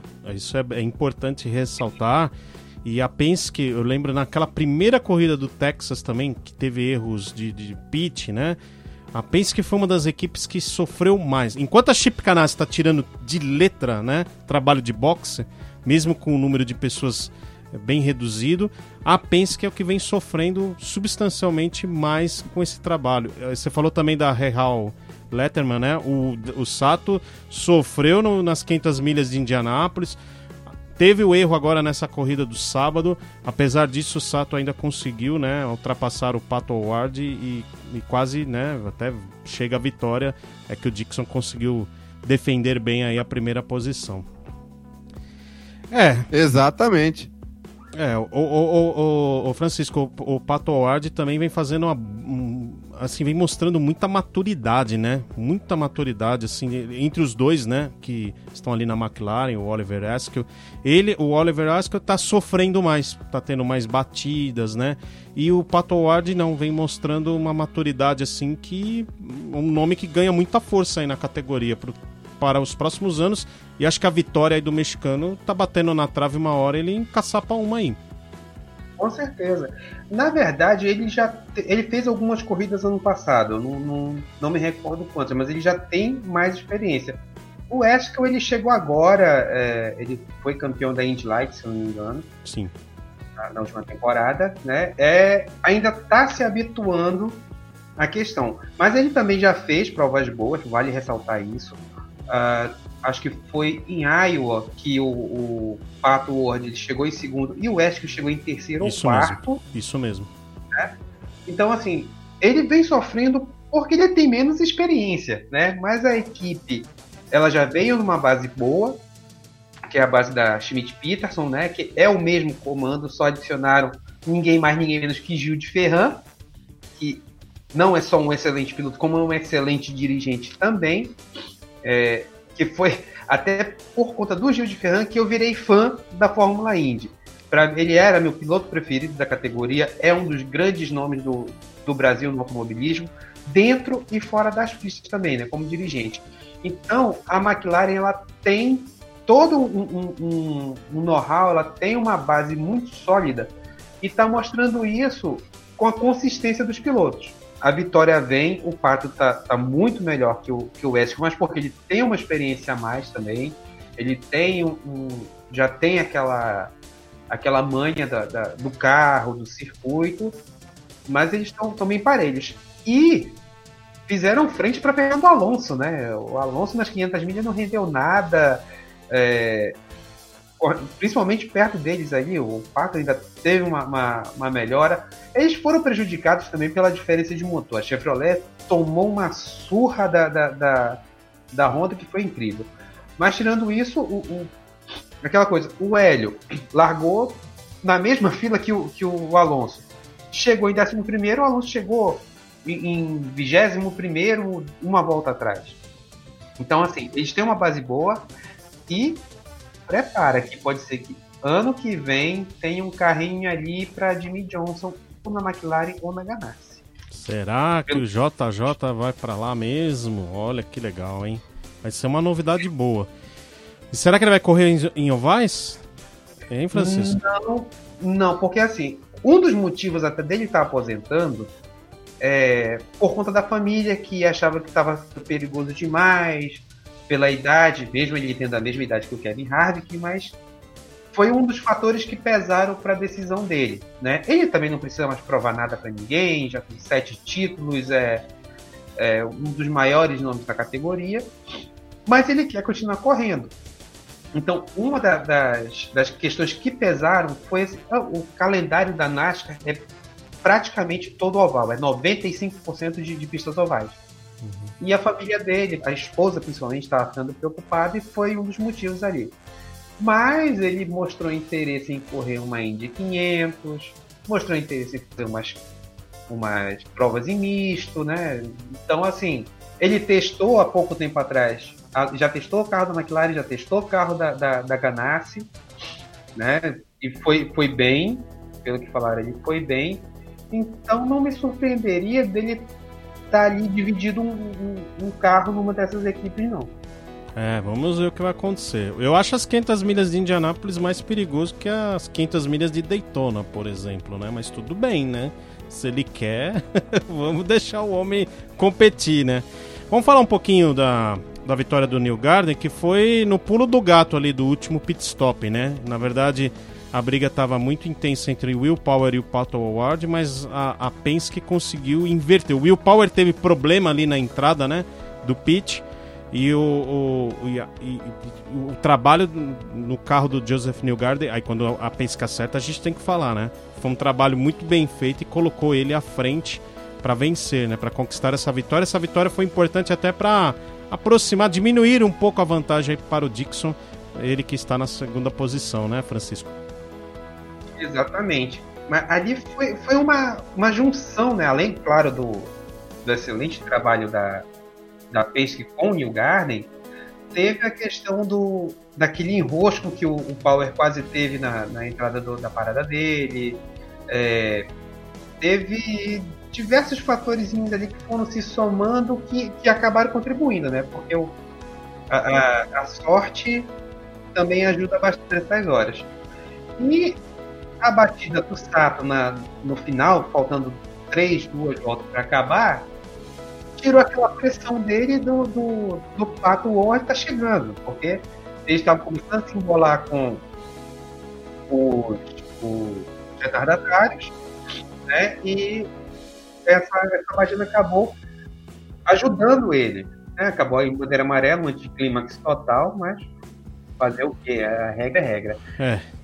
O Sato, o Sato terminou bonito no, no, no, final de semana passado, fez uma ótima corrida no sábado, mas no domingo acabou sendo o Sato de, que, é, que a gente conhece. De vez em quando é 880, né? Ou ele vai muito bem ou ele pisa na bola. terminou em Foi... É, pois é. Foi seduzido pelo cheiro da tinta, né, Pé? Pois é. Você tacou uma Sato. Mas olha, tem que tirar o chapéu pela idade dele e ser bicampeão das 500 milhas também não. E da maneira que foi, né? Não foi ao acaso. Ele não venceu as duas 500 milhas ao acaso. Ele venceu, venceu bem, de uma maneira contundente, né? E a gente brinca bastante com o Sato, mas ele é, ele é um piloto. Ele é arrojado, ele é um piloto que às vezes põe tudo a perder, mas ele é um piloto de muita habilidade e muito arrojado, muito corajoso também né? A gente também não pode diminuir o valor que ele tem que, né? Não é para um piloto que chega a ser bicampeão da Indy 500 não é para qualquer um não. E assim, uh, falando um pouquinho agora do Tony, o Tony fez uma despedida aí, a gente não sabe se para sempre da Fórmula Indy, pode ser que ele volte ano que vem nas 500 milhas. Que dizer aí do desse desfecho? Eu acho que o Tony merecia um, pela história, pela carreira dele, eu acho que ele merecia um, um, um, um final um pouquinho melhor. O que, que vocês acham? Arthur, quer falar? Primeiro você. Concordo 100% com você, viu, PA? Acho, acho que... que... merecia um final um pouquinho mais feliz. É, assim, que ele tivesse o, uma temporada inteira para disputar, né? Pelo menos isso, né? E tivesse realmente um. E um ah. carro que desse para correr, né? Sim, com certeza. Francisco, você quer falar alguma coisa sobre o Tony? O Tony é um cara excepcional, né? Ele é um dos pilotos mais queridos dos Estados Unidos. E isso é difícil quando você não é de lá e ainda mais é, é latino, né? Brasileiro. É, ele é super. É, é, é tanto é que renderam homenagens lá para ele o tempo todo. A, tinha banner lá se despedindo dele que eu acho que não vai ser ainda a, a despedida, o canto do cisne, vamos colocar dessa forma. É, também acho que ele merecia um, um, um carro para uma temporada inteira, um, um, carro competitivo, principalmente, que ele tivesse chance ali de, de, de mostrar o piloto que ele é, porque não é qualquer um que pega uma Ford e coloca em nono lugar como ele fez ontem. Não é, um, não é qualquer um que pega uma Ford que estava ainda pior no início e, e chega num top 10 em Indianápolis, como ele já fez no passado. Não é qualquer um que pega um carro da KV, da extinta KV, que era. Ganha as 500 do... milhas. e ganha as 500 milhas. É. Então, assim, é, é, é um cara que tira leite de pedra, ele não se, se deu bem na Ganassi, que seria, vamos dizer assim, a, a, a, o top, vamos colocar assim, na, na época ali para ele. Não foi um, um, um, casamento feliz, mas é aquela coisa. Não é porque o Tony era ruim ou porque a Ganassi é ruim. É que o estilo de trabalho não casou. É. Teria que ter um, um, Mas eu ainda acho que ainda vai ter alguma coisa melhor para ele. Assim. Tomara, a gente fica aqui na torcida. E falando sobre e, a relação Ganassi e Canaã, convenhamos, né? Não é fácil. São poucos que se dão bem lá com, com o seu Chip Ganassi, né? Não é. O Dixon se dá bem com o Chip Ganassi. É, a gente tem os extremos, né? O Dixon que tá 19 anos lá, né? E a gente tem muita, muita rotatividade de outros pilotos que não conseguiram se firmar. Foram bem em outros em, outra, em, em outras equipes, mas quando chegou lá não foram bem. Diga, Arthur, o que, que você queria falar? Não, só para completar esse esse card aí do, do Tony Canaan, não é qualquer um que é campeão da, da Indy Series, né? Ah, sim. E mais de 300 corridas, é, um, é uma história toda aí, né? O Tony, além da, de um aspecto que o Francisco tocou, que tanto ele quanto o Hélio Castro Neves são dois pilotos é, estreta, extremamente populares nos Estados Unidos, né? Então eles são muito populares lá e, e são pilotos que construíram uma história muito sólida lá na Fórmula Indy, né? É, eu, por isso que eu falei, não no aspecto das homenagens, porque a categoria vem dando atenção, vem ilustrando isso nas transmissões. Hoje, mais uma vez, foi muito ressaltado, mas ele poderia ter tido uma, uma um final assim, uma temporada inteira, numa equipe que fosse mediana, né? Não numa Foyt, que é uma equipe que ele tira muito leite de pedra. Mas vamos ver, quem sabe o Tony ainda vai ter alguma oportunidade aí para ainda fazer um desfecho com chave de ouro, né? Só para a gente arredondar aqui, finalizar o assunto Fórmula Indy, a gente já vai para NASCAR. É, a gente vai ficar aí com uma lacuna em mês de setembro, sem corridas, sem corrida alguma. Na verdade, a Indy está tentando, está tentando ainda fechar um acordo com o Mid Ohio, né? Com para fazer uma rodada dupla lá, mas o calendário da, da Indy tem sido mais complicado, né, Francisco? É, eles estão tentando reagendar porque Mid Ohio era para ter sido no início da temporada.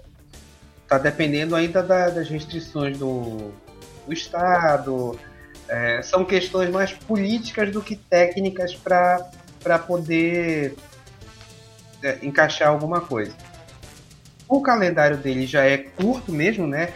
Até por conta da, da, da dinâmica de esporte nos Estados Unidos. Eles tentam encaixar ali antes do Super Bowl, depois do beisebol, para não ter tanta concorrência na, na audiência e garantir um, um, uma audiência melhor. Por isso que, geralmente, né, em, em tempos normais, ele é um, um calendário mais condensado, ele termina setembro, outubro. E por conta de tudo isso, né, ele, eles iam abrir, chegaram a, a ir para Detroit para abrir a, a, a, temporada e do nada foi, foi cancelado. Até o Felipe Nasser ia correr na, na abertura do, do campeonato. Uhum, então, assim, eles devem anunciar ainda essa semana se vai ter alguma. se vão conseguir fechar com o Mid Ohio ou não. É, é complicado, mas a esperança é a última que morre. Se eles estão tentando é porque tem uma, uma possibilidade aí de, de ter pelo menos uma rodada dupla em setembro. É, vamos, vamos aguardar aí nas próximas semanas ou nos próximos dias se vai ter algum anúncio. E Mid Ohio é um circuito legal, é bacana ter corrida lá. Bom, vamos falar um pouquinho de NASCAR, porque ontem tivemos, neste sábado, tivemos a prova em Daytona, as 400 milhas. E a vitória ficou com o William Byron, que era um das, daqueles pilotos, né, Francisco, que estavam ali na briga pelo, para garantir uma vaga na, nos playoffs. Com a vitória, ele conseguiu a, essa garantia aí. Mas quem acabou ficando de fora foi o Jimmy Johnson, que foi envolvido ali em um dos Big Ones lá que nós tivemos. Teve um que envolveu o Kyle Busch, né? Foi, acho que foi o primeiro ali e depois aquele segundo Big One lá que, que foi o último né, da corrida que acabou envolvendo aí o Jimmy Johnson. Uma pena, porque ele até estava indo bem, mas esse é o problema de chegar na corda bamba numa prova, num oval de super speedway, né? Onde uma coisa que você não tem nada a ver acaba sendo envolvida e põe tudo a perder e o Jimmy Johnson infelizmente acabou sendo prejudicado, né? É o risco, né? É o risco que, que ele está ciente. Então, assim, ele e ele, depois desse segundo Big One que ele foi atingido, ele voltou. É, ele foi, foi pro pit, passaram serra no carro, martelada, ataque de beisebol, até acho que chamaram o, o gênio do Aladim para tentar dar uma ajuda. Não foi o suficiente, ele ficou por seis pontos, ele ficou de fora. É, e claro, a vitória do Byron, que garantiu ele no, no, no playoff. Que detalhe, primeira vitória do William Byron, primeira vitória do carro 24 em cinco anos. Desde Porque... a saída do Jeff Gordon, né? E olha que quando o Jeff Gordon saiu, quem assumiu o carro foi o Chase Elliott. Chase ele entrou na, na Cup Series andando no carro 24 como substituto do Gordon. Foi mudado depois porque o 9 era o número do pai do, do Chase Elliott, do Bill Elliott, que é o recordista de, de velocidade da NASCAR. Ele chegou a quase mais de 380 km em Daytona, que foi quando criaram placa restritora, porque a velocidade estava muito alta e tudo mais. Então, ele foi o cara mais rápido da NASCAR até hoje, o Bill Elliott, Bill Elliott pai do Chase Elliott. Então, teve essa mudança. E desde aí. E, e o Elliott não chegou a vencer com o 24. Né? Ele já venceu quando teve a mudança. Ele passou um ano no 24 depois foi pro 9. Que era a mesma equipe, enfim, tudo mais. Então, assim, foi uma, uma quebra de. de foi, uma, uma tão emocional para a equipe Hendrick e para a NASCAR como um todo que por um lado, a tristeza do Jimmy Johnson ficar de fora do último playoff dele. É, e por outra, felicidade de ver o 24, que é outro ícone da, da, da, da NASCAR e da equipe, vencendo uma corrida, classificando e indo para disputar uma final. Né? Tanto é que o Jeff Gordon ele foi na, na, na última temporada dele, ele foi os playoffs, venceu corrida. E o Jimmy Johnson, ele pode vencer corrida ainda, ainda tem 10 etapas aí pela frente que ele pode ao menos vencer e, e se tornar o, vamos colocar assim, o melhor do resto, né? O, continuar o campeonato regular. Mas é uma pena, mas ele foi guerreiro. O problema é que a temporada toda não, não foi boa. Ele teve é, muito azar, teve prova que foi, ele foi desclassificado, é, prova que não completou, que, que, ele não correu por ele ter contraído o, o, o Covid, né? Né? Que era até a chance do, do Justin Algaier mostrar que poderia voltar para Cup Series, mas teve aquele acidente todo nos boxes, enfim, não, não pôde fazer muita coisa. Então, assim, ele ter conseguido chegar em décimo, em, em, vamos colocar assim, décimo sétimo no campeonato, que ele, por pontos, né, ele teria, teria mais chance. É, com essas limitações de duas provas a menos, que uma foi desconsiderada, ele foi desclassificado, e outra ele não participou por conta do Covid, não foi uma temporada de toda ruim. O problema todo dele foi Kentucky, que o Cole Custer venceu, numa marcada excelente. O Cole Custer estava em vigésimo no campeonato por pontos, conseguiu com a vitória. E a prova que o Austin Dillon venceu, que teve o Tyler Redkin em segundo né, o, o Dylan estava em 18 no campeonato, 18 ou 19. É, então, assim, na verdade, esses dois acabaram tirando o, o, o Johnson antes, né? É, é uma pena para ele, mas a vida continua e ele batalha lá que tem prova, tem essa semana é, a prova de Darlington, que é um show para quem gosta de pintura clássica, é um show de, de, de imagens, sempre homenageiam pinturas retrôs, assim, com vários temas, assim, é muito bacana. Tem muita, muita imagem bem legal aí, acho que vem bem, bem diferente do habitual. É bem legal mesmo, as provas de Darlington nesse aspecto, né? Do, dos, das pinturas dos carros retrôs, é bem legal mesmo. Sempre tem essa expectativa, né? Bom, vamos dar uma acompanhada aqui como que terminou então as 400 milhas de Daytona, os 10 primeiros, tá? William Byron venceu, Chase Elliott foi o segundo colocado, com Danny Hamlin em terceiro, Martin Truex Jr. foi o quarto, Bubba Wallace foi o quinto, Ryan Blaney o sexto, Alex Bowman em sétimo, o Brandon Galgan ficou em oitavo, Chris Buescher ficou em nono e Brett Keselowski terminou na décima colocação. Aí vamos ver agora os classificados para os playoffs. Kevin Harvick, Danny Hamlin, os dois pilotos que dominaram aí praticamente com muitas vitórias, né? Várias vitórias aí os dois pilotos. Brad Keselowski ficou em terceiro, Joey Logano em quarto. Eu já estou dando a, a, classificação conforme o ranking para o, o, o, os playoffs, né? Chase Elliott. certinho como, como é definido isso. Oi? Não entendi.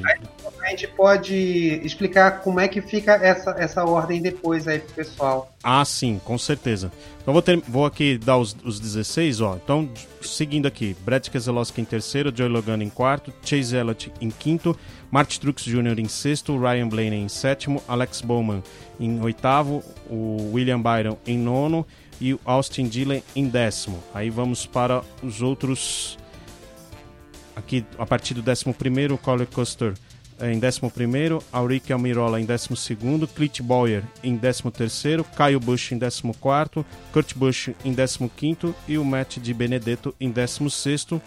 E vamos lá, Francisco, explicar então como que funciona esse sistema. Ele já começa com uma pontuação, né, na, nos playoffs, né, na verdade, né? Eles já entram com essa posição e uma pontuação, né?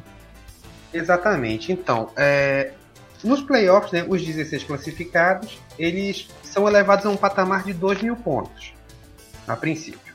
Então, teoricamente, os 16 começam com 2 mil pontos. Essa pontuação que gerou essa ordem que você falou aí, Pia, ela é composta do seguinte: cada vitória no campeonato ela gera 5 pontos de, de, de bônus, né? Então, assim, o piloto venceu de 2000, ele vai a 2005 com uma vitória, 2010 duas vitórias e tudo mais. Até isso dentro das 26 etapas do campeonato regular. Cada segmento de, de corrida, para o vencedor, ele ganha um ponto para os playoffs. Né? Isso vai acumulando. É tipo uma poupancinha. Uhum.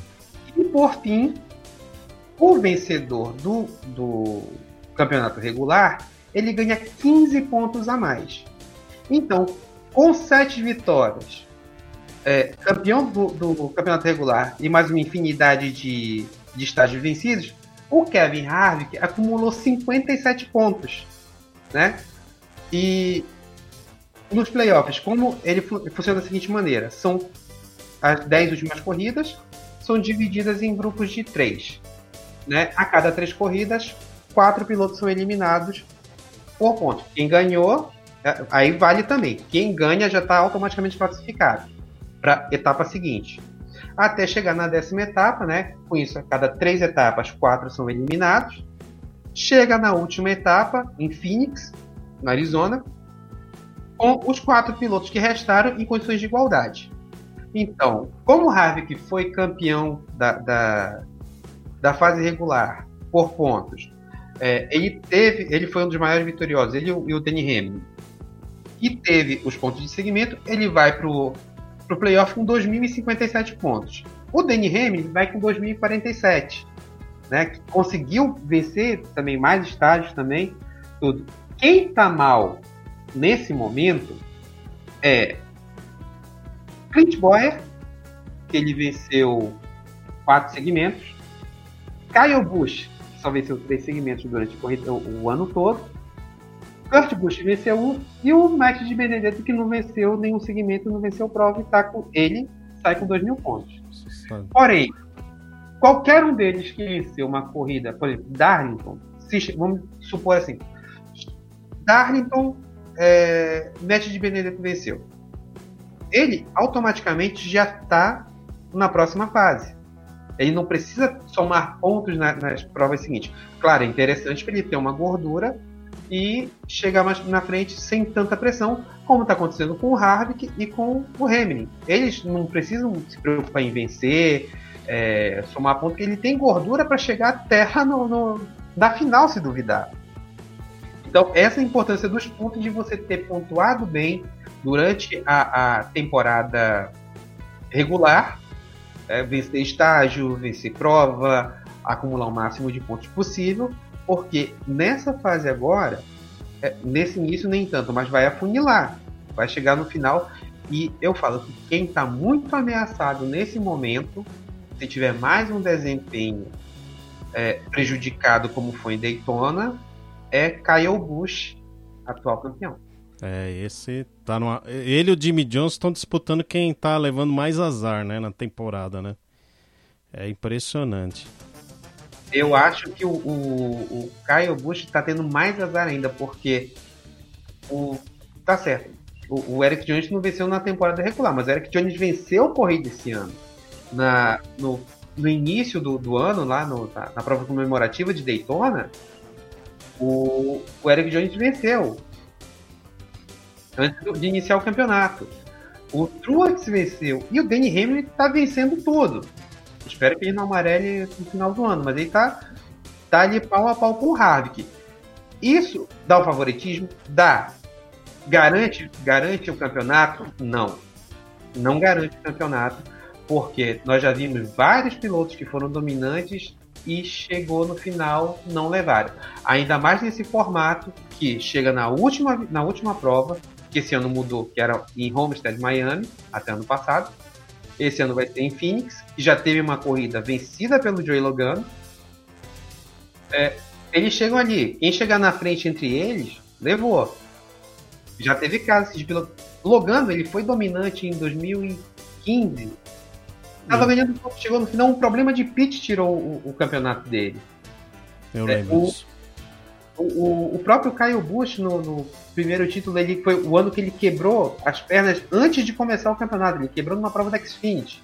Bateu no muro em Daytona e, e perdeu quase metade da temporada regular. Mas foi, se recuperou, venceu, conseguiu a pontuação para se classificar para os playoffs e foi campeão. Então, assim, tudo pode acontecer. Você, claro, você tem que ter uma regularidade no, no, no campeonato todo, procurar vencer, acumular o máximo de pontos possível, mas isso não é garantia de absolutamente nada. Até porque nós temos o Robo de Charlotte durante os playoffs, que é uma prova bem complicada, e também tem Taladega ainda dentro dos playoffs. E isso pode tirar muita gente boa da, da jogada. Essas provas do Super Speedway que são as que aprontam qualquer qualquer situação aí, qualquer conforto, zona de conforto para piloto, né? É. E se, se, o piloto for aproveitar a zona de conforto, ele pode ser taxado também de covarde. Eu é. lembro de um ano, não, agora não me recordo se foi 2016 ou 2017, que os pilotos da Gibbs já estavam classificados, estava tudo de boa. Teve a prova em Taladega, os quatro carros ficaram no final do pelotão, lá para trigentésimo é, é, e separado do, do grupo para não, não correr o risco de se envolver no Big One e tudo mais. O que aconteceu foram achincalhados de tudo que foi maneira, no, no, tanto na imprensa, no, os fãs e tudo mais. Então é, é, um, é, perigoso você se manter numa zona de conforto numa prova de, de subir Complicado, complicado. Ô, ô Francisco, pra gente falar, finalizar aqui o assunto da NASCAR, o que, que você espera aí desses playoffs, da Cup, né? Que a gente ainda vai falar um pouquinho da Xfinity e da Truck rapidamente. Mas o que, que você espera aí desses playoffs? Olha, eu espero algumas surpresas ali sim, porque vamos analisar aqui. A gente tem diversos tipos de, de, de traçado também. Tem Darlington, que é uma pista mais curta do que o habitual, que o habitual da, da, da NASCAR é uma milha e meia, é a casa dela, além dos super speedways. Tem o Robo de Charlotte, então, é, você vê ali, é, é, por exemplo, o William Byron, ele vai vir empolgado agora. Ele conseguiu a primeira vitória dele. Quando você consegue a primeira vitória, parece que dá um, um outro gás no piloto, né? Tem o, o Harvick e o Hamilton que tem um, uma boa gordura, não vão precisar estar tá se, se expondo demais ao risco. Mas o, a questão também é que como por conta da pandemia não tem treino classificatório, não tem treinos de, de treino livre nem nada, a princípio a NASCAR estava fazendo por sorteio. Agora eles fazem uma fórmula onde é levada em consideração a posição do, do piloto na última corrida, né? isso vale 50% da média dele, a posição dele no campeonato isso faz com que os 16 primeiros, os 16 do playoff, eles estejam sempre à frente do grid, né? Tem esse, esse fator também. E eles consideram também a melhor volta da prova anterior. Tanto é que o Harvick, ele teve a, ele era o líder do campeonato, né? Já era campeão desde Dover semana passada. ele venceu a última corrida e fez a melhor volta também. Por isso ele largou em primeiro, em Daytona, sumiu no meio do caminho, porque pegou um, um detrito ali que ele obrigou ele a ir para trás para tentar tirar. Uh, mas, assim, ele teve um desempenho mediano, mas isso aí vai jogar ele o quê? Para segundo, terceiro? Então ele já tem a prerrogativa de largar na frente. Só que aí a gente olha, da mesma forma que ele, por estar no playoff, tem a prerrogativa de largar mais à frente, um Austin Dillon que é meio. também vai estar mais à frente.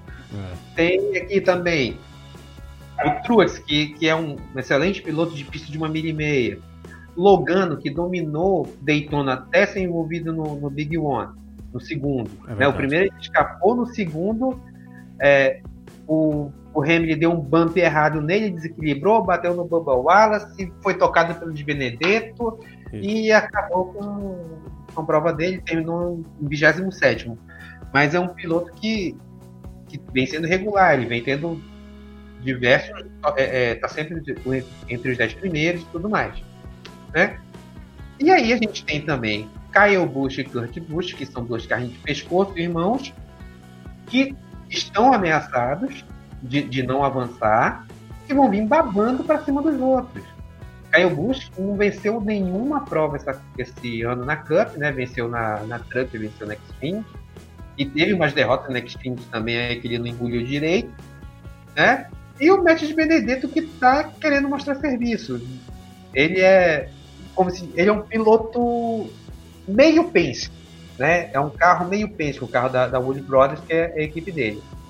E até uma curiosidade, né? Que é, antes a gente estava falando de, de, pilotos pagantes, o antecessor dele nesse carro era o Paul Menard, né? Que é filho de um dos maiores maiores nomes do, do, automobilismo americano lá, que não é dono de, de equipe, no, hoje, né, não é dono de equipe, não é dono, não é piloto, tudo, mas é o homem mais rico do automobilismo americano.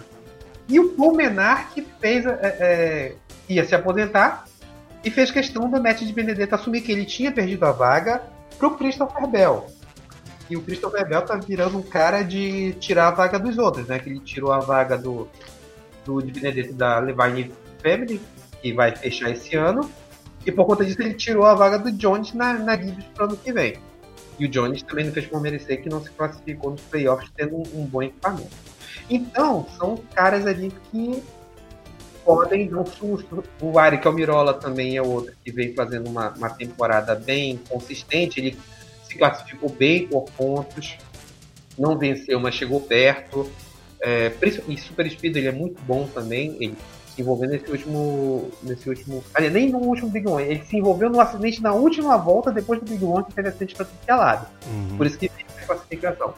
Então, assim, você tem diversos nomes bons, é, nomes que não estão muito bem, mas são nomes fortes, como Kyle Busch, Kurt Busch, e o pessoal querendo mostrar serviço, como Paul Custer, de Benedetto, o Byron que vem empolgado. Então, você cravar alguma coisa é complicado, mas ali é, dá pra dar um sustozinho em pessoal que é favorito aí logo de cara. É, playoffs o, o buraco fica mais embaixo, viu? Bem mais, mais embaixo. É complicado. Não é que nem Fórmula 1, não, que vai lá, abre não sei quantos pontos e, e já era, né? Tá, tá, vai ser decidido com antecedência na NASCAR, não. Só é decidido na última prova da temporada. Falar rapidamente aqui da Xfinity, é, o Justin Hallen faturou a vitória em Daytona, né? O que, que você achou dessa vitória aí, Francisco? Caiu no colo. Vitória surpreendente, né? Não, caiu no colo por conta dos companheiros de equipe dele que se bateram na última volta. Sim. Quem vinha liderando era o, o AJ Allmendinger, que já foi piloto de Indy, já foi piloto de NASCAR, tudo mais, e faz algumas aparições e o Ross Chastain vinha em segundo, e os dois são da mesma equipe do, do Justin Haley. Né? Eles vinham. Ia ser uma, o, o, o final perfeito da, da, da equipe. Vinham os três carros nas três primeiras posições. Só que o Chastain é piloto regular da Xfinity e o Almendinger não. O Chastain foi tentar passar e simplesmente o Almendinger tentou bloquear, não foi feliz, foram os dois muros e caiu no colo do, do Haley, que é um excelente piloto de, de Super Speedway, vale, vale ressaltar isso. Ele já venceu na Cup em Daytona ano passado, num carro que não tinha condição nenhuma, mas por quê? Por conta da chuva, tudo bem, mas ele estava no lugar certo na hora certa. Uhum. Ele já venceu esse ano na, na, na própria Xfinity, ele venceu na, na, abertura do campeonato em Daytona também, e já estava classificado. Então, assim, é um tipo de pista que ele gosta. Ele sabe andar. Aí, com a ajuda dos companheiros que se estapearam para um lado. Aproveitou. Ele, ele aproveitou. A grande, a grande surpresa desse, desse final de, de prova foi o Greg Galding no carro 07 e chegou em P2. Ele, ele conseguiu ele era quarto colocado no segmento 2 e quase venceu também, o que seria uma bagunça total no. Acho que ele não é, não é piloto full time da, da, da. Ele corre pela, pela Truck. Mas seria uma bagunça, porque ia tirar uma vaga. E ainda faltam quatro etapas para fechar os playoffs da, da Xfinity. Tá certo. E a próxima etapa vai ser. Darlington também. Darlington também. Tá certo. E, e na, na Truck, vitória do Sheldon Creed na a, a, prova foi disputada em Gateway, né? Na mesma pista, essa parceria aí da NASCAR com a Indy, né, para realizar os eventos em conjunto, né? A, cor, a corrida só ficou animada lá no finalzinho, né? A corrida da Truck, né, Francisco? Pois é, é, é uma, uma, uma característica do automobilismo americano. Eles mudam de regra de uma corrida para outra. Isso acontece na Indy também, a gente vê várias, várias é, é, formatações diferentes para alguns detalhes. Dessa vez a NASCAR inventou de fazer um pit stop diferente uhum. na, na Truck. Por questões de custo também, né? Porque era um evento isolado, as equipes da, da Truck Series são mais é, modestas financeiramente, vamos dizer assim. Então, para tentar baratear os custos, o que, que aconteceu? Pit stop só poderia ser feito é, é, durante o, o, o intervalo do, do, de cada segmento. O pit stop era de 3 minutos, não teria disputa interna de, de posição, as equipes poderiam mexer com calma é, e, e fazer as modificações. Então, assim, bloqueou a parte mais bacana que tem no automobilismo, que, além do, do PEG, é claro, na pista, são as estratégias. Se você parasse durante uma bandeira verde, você só poderia abastecer. Se você parasse em bandeira amarela, você não, não ia disputar posição. Né? Então ficou meio ali, mas por questão mais financeira do que desportiva. É, isso aí acabou que fez os pilotos economizarem no início da prova. Né? O primeiro e segundo segmento foram mortos, praticamente. Não teve ação, teve uma ou outra disputa. Mas aí o bicho pegou no terceiro, né? Que deu uma, uma animada ali. O Todd Gilliland, que, foi, que é filho do, do David Gilliland, que era piloto da, da NASCAR também, é dono de equipe agora. O Todd Gilliland, que foi dispensado da equipe Bush ano passado, esse ano estava quase ganhando a vitória quando o Sheldon Creed foi lá e deu um empurrão nele. é, é, ali o, o Sheldon Creed ele é, é, o, é, o, tipo de piloto assim como o Sato, Will Power, os exemplos que a gente deu aqui anteriormente, ou é 8 ou é 80. Ele, quando ele está inspirado, ele faz excelentes corridas. Agora, no dia que ele. Como teve uma prova, uh, eu não lembro agora o circuito, me fugiu a memória. Ele errou a entrada dos boxes e deu no meio do muro de, do pit wall. A sorte que ele, claro, tem uma proteção, como todos os ovais, mas ele do nada ele bateu na por ali.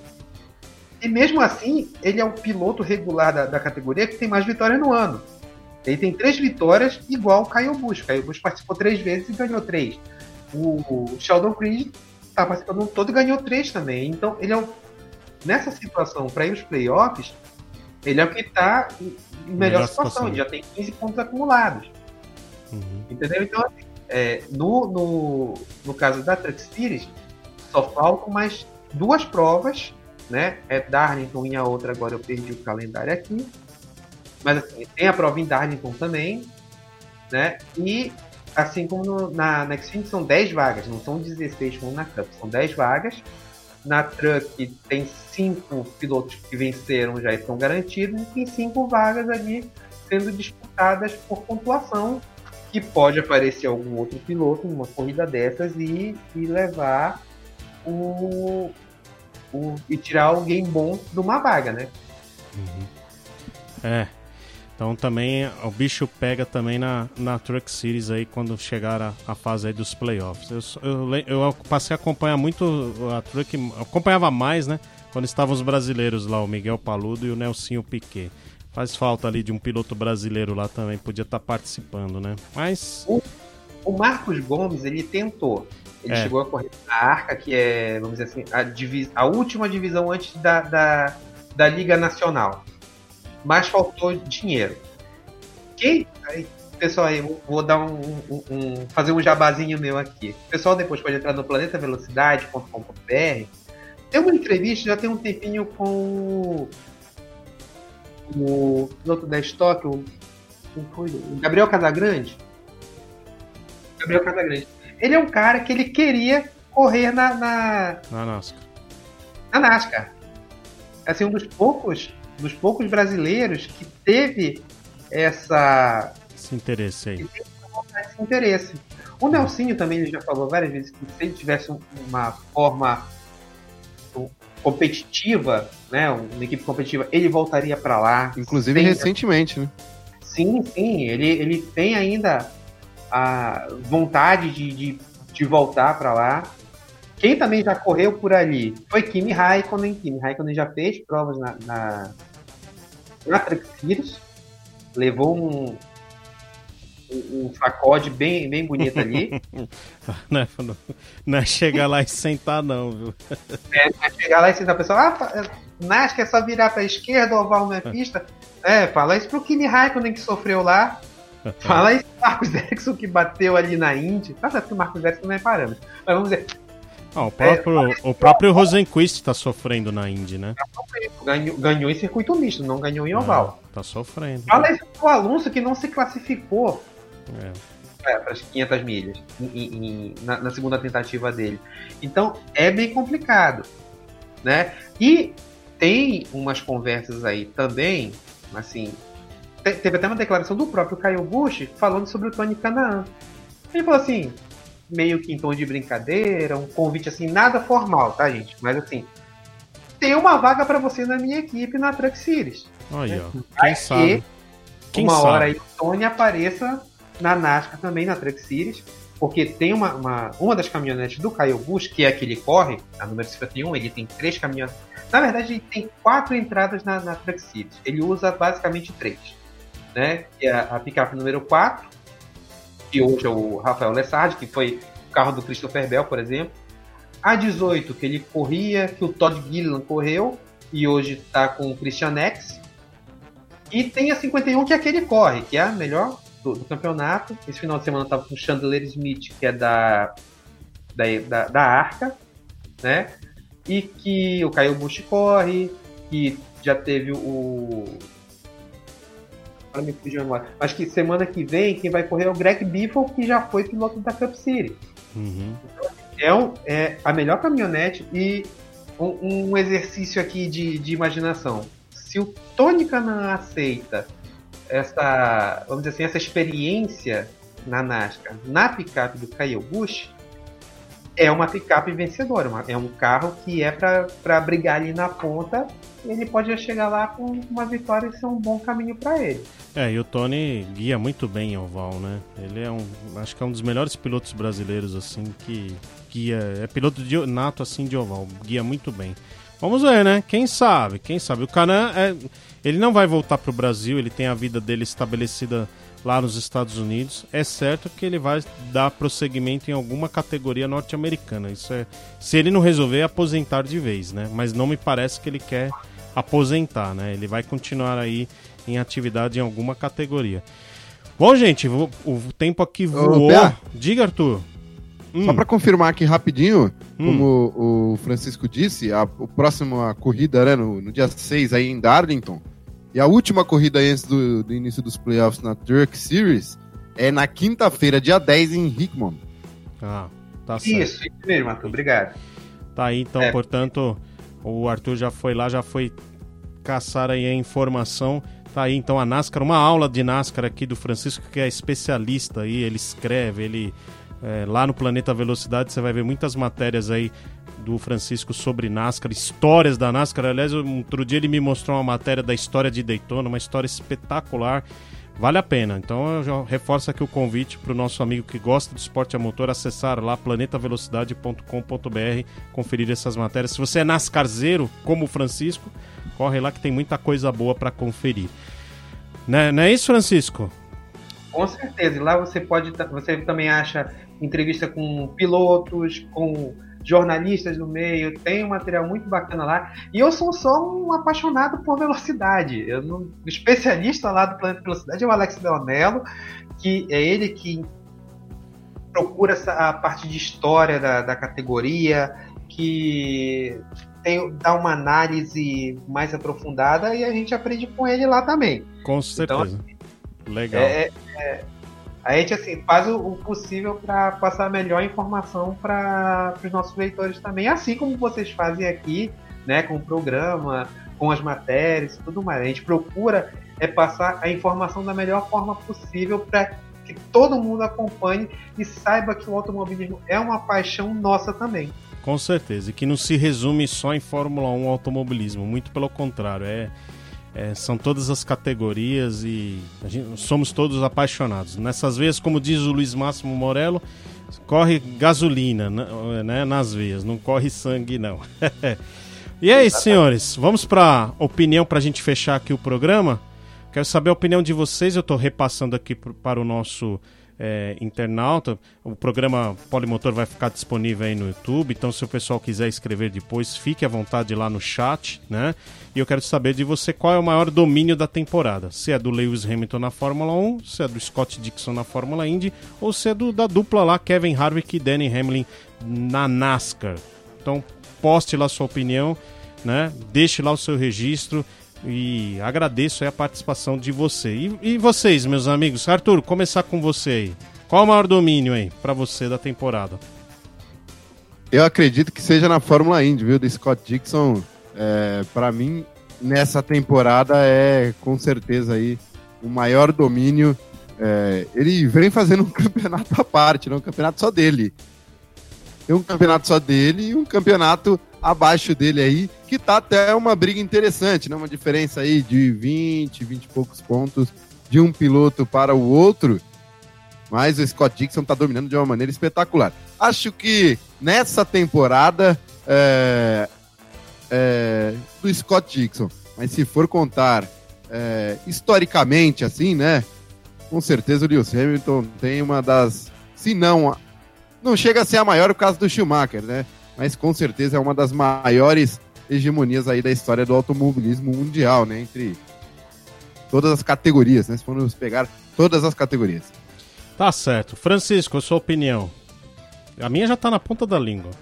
Mas vamos lá. É complicado, mas é o seguinte: o Hamilton ele domina porque ele tem o melhor carro e é um dos melhores pilotos. É, tá, tá quase chegando no recorde do, do Schumacher. Se ele tivesse vencido mais uma corrida no início da temporada, ele poderia passar o Schumacher na casa da Ferrari. Já parte daí. A questão é, é, eu vou concordar com o Arthur pelo seguinte: o Dixon, ele, o, o equipamento na Indy é basicamente o mesmo.